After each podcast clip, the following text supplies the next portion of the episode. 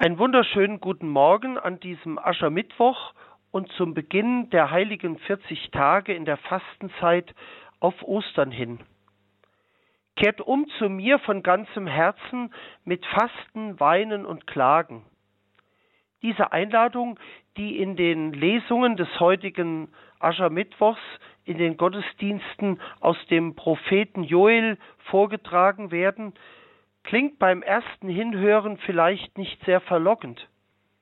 Sie macht aber ganz deutlich, dass die Zeit vor dem Osterfest uns fragen will, ob wir in allem, wie wir leben, einfach so weitermachen können. Kehrt um, das ist die Einladung, alte und ausgetretene Wege zu verlassen und auch Neues, Ungewohntes zu wagen. Es ist die Einladung, sich selbst besser anzunehmen mit seinen Stärken und Fähigkeiten, genauso aber auch mit seinen Schwächen und Grenzen, mit seiner Vergangenheit und der eigenen Geschichte. Was macht mein Leben reich und was könnte es noch mehr bereichern? Was hält mich von der Fülle des Lebens, die Gott uns Menschen geschenkt hat, ab? Die ersten Jahrhunderte der Kirche waren stark geprägt durch die Mission und die Taufe von Erwachsenen. Die Taufanwärter stellten sich am Aschermittwoch noch einmal ganz intensiv die Frage, wie sich ihr altes Leben durch die Taufe verändern würde. Vor Augen hatten sie dabei den Tauftermin der Osternacht, die seit dem vierten Jahrhundert die große Taufnacht der Kirche war. Wie entdeckt man aber, was im eigenen Leben geändert werden müsste? Wie erkennt man, was das Wichtigste ist und worauf es ankommt? Zu den Wegen, darauf eine Antwort zu finden, zählt seit der Frühzeit der Kirche das Fasten. Entsprechend gehören 40 Tage vor Ostern dem Fasten.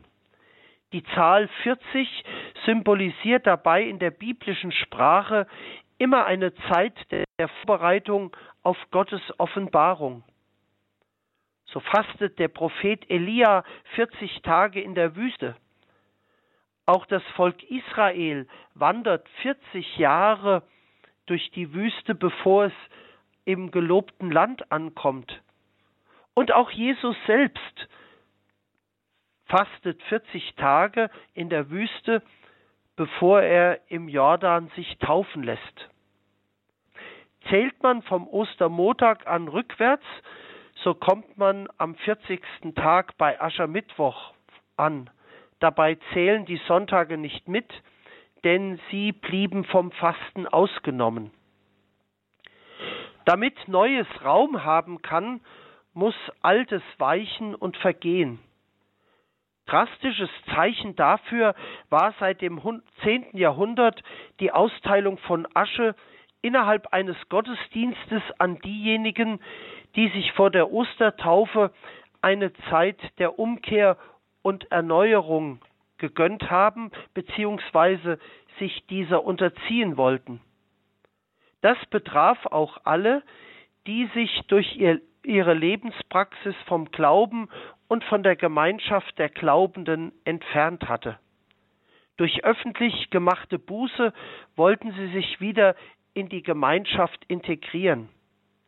Vom 11. Jahrhundert an ist bekannt, dass alle Mitglieder der Gemeinden Asche empfangen, Ausdruck von Solidarität mit den Büßenden und Hinweis darauf, dass alle zur Umkehr aufgerufen sind.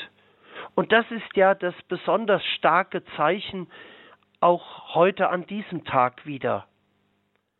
Und die Asche für dieses Aschenkreuz wird aus den Palmzweigen des Vorjahres gewonnen, die verbrannt werden. Sie verweist damit auf Jesus, der an Ostern letztlich als Sieger gefeiert wird. Ihn tragen wir auf der Stirn, auf ihn hin soll die Umkehr erfolgen. Die brennenden Zweige wiederum erinnern an das Osterfeuer, das als Zeichen des anwesenden Gottes gedeutet wird. Ursprünglich gab es in der Fastenzeit nur eine Mahlzeit am Tag, nämlich am Abend, ohne Fleischspeisen und Wein, später auch ohne Milchprodukte und Eier. Der Verzicht war verbunden mit der Unterstützung armer und Notleidender. Heute ist lediglich für den Aschermittwoch ein strengeres Fasten vorgesehen mit einer sättigenden Mahlzeit am Tag. Für die übrige Zeit gibt es viele Anregungen, durch Zurücknahme und Einschränkung zu Klarheit und Einsicht in das eigene Leben zu kommen. Manche verzichten auf Süßes, manche auf Fernsehen, andere schränken sich auch bei der Nahrung und bei Alkohol ein. Letztlich geht es darum, den Blick für das eigene Innere, für die eigene Mitte und auch für den Nächsten neu zu öffnen. Also Fasten ist nie Selbstzweck, sondern soll mir und den anderen beziehungsweise meiner Umwelt dienen. Es geht darum, den anderen und Gott wieder neu in den Blick zu nehmen. Die Erfahrung des Verzichtes auf bestimmte Genüsse kann auch sensibilisieren für die Armut anderer. Und gerade das bischöfliche, bischöfliche Hilfswerk Miserior ruft uns ja in diesen Tagen auch wieder zur Solidarität, zum Gebet und zur Spende für die Notleidenden der Welt auf. Zum anderen kann die Erfahrung von vielem scheinbar Unverzichtbaren nicht abhängig zu sein, auch froher und freier machen, eben dadurch, dass ich neu, Neues in mein Leben einlasse.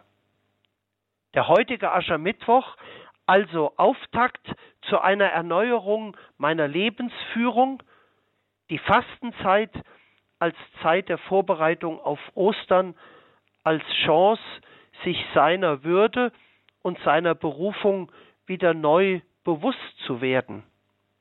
In diesem Sinne wünsche ich Ihnen heute einen gesegneten Aschermittwoch und dann auch eine gute Zeit der 40 Tage auf Ostern hin.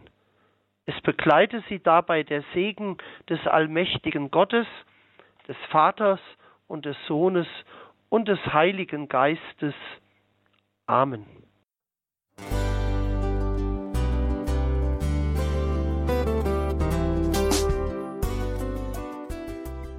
Liebe Zuhörerinnen und Zuhörer, vielen Dank, dass Sie unser CD- und Podcast-Angebot in Anspruch nehmen. Wir freuen uns, dass unsere Sendungen auf diese Weise verbreitet werden. Dieser Dienst ist für Sie kostenlos. Für uns ist er allerdings mit einem nicht unerheblichen finanziellen Aufwand verbunden. Deshalb sind wir für jede Spende dankbar. Alle Bankverbindungen unserer Spendenkontos können Sie über unsere Homepage horeb.org unter dem Menüpunkt Spenden einsehen. Dort besteht auch die Möglichkeit, online zu spenden. Natürlich nach den neuesten Sicherheitsstandards. Sie können diese Informationen auch bei unserem Hörerservice unter der Telefonnummer 08328 921 110 erfragen. Ich wiederhole die Rufnummer 08328 921 110. Vergelt's Gott für Ihre Unterstützung. Ihr Pfarrer Kocher.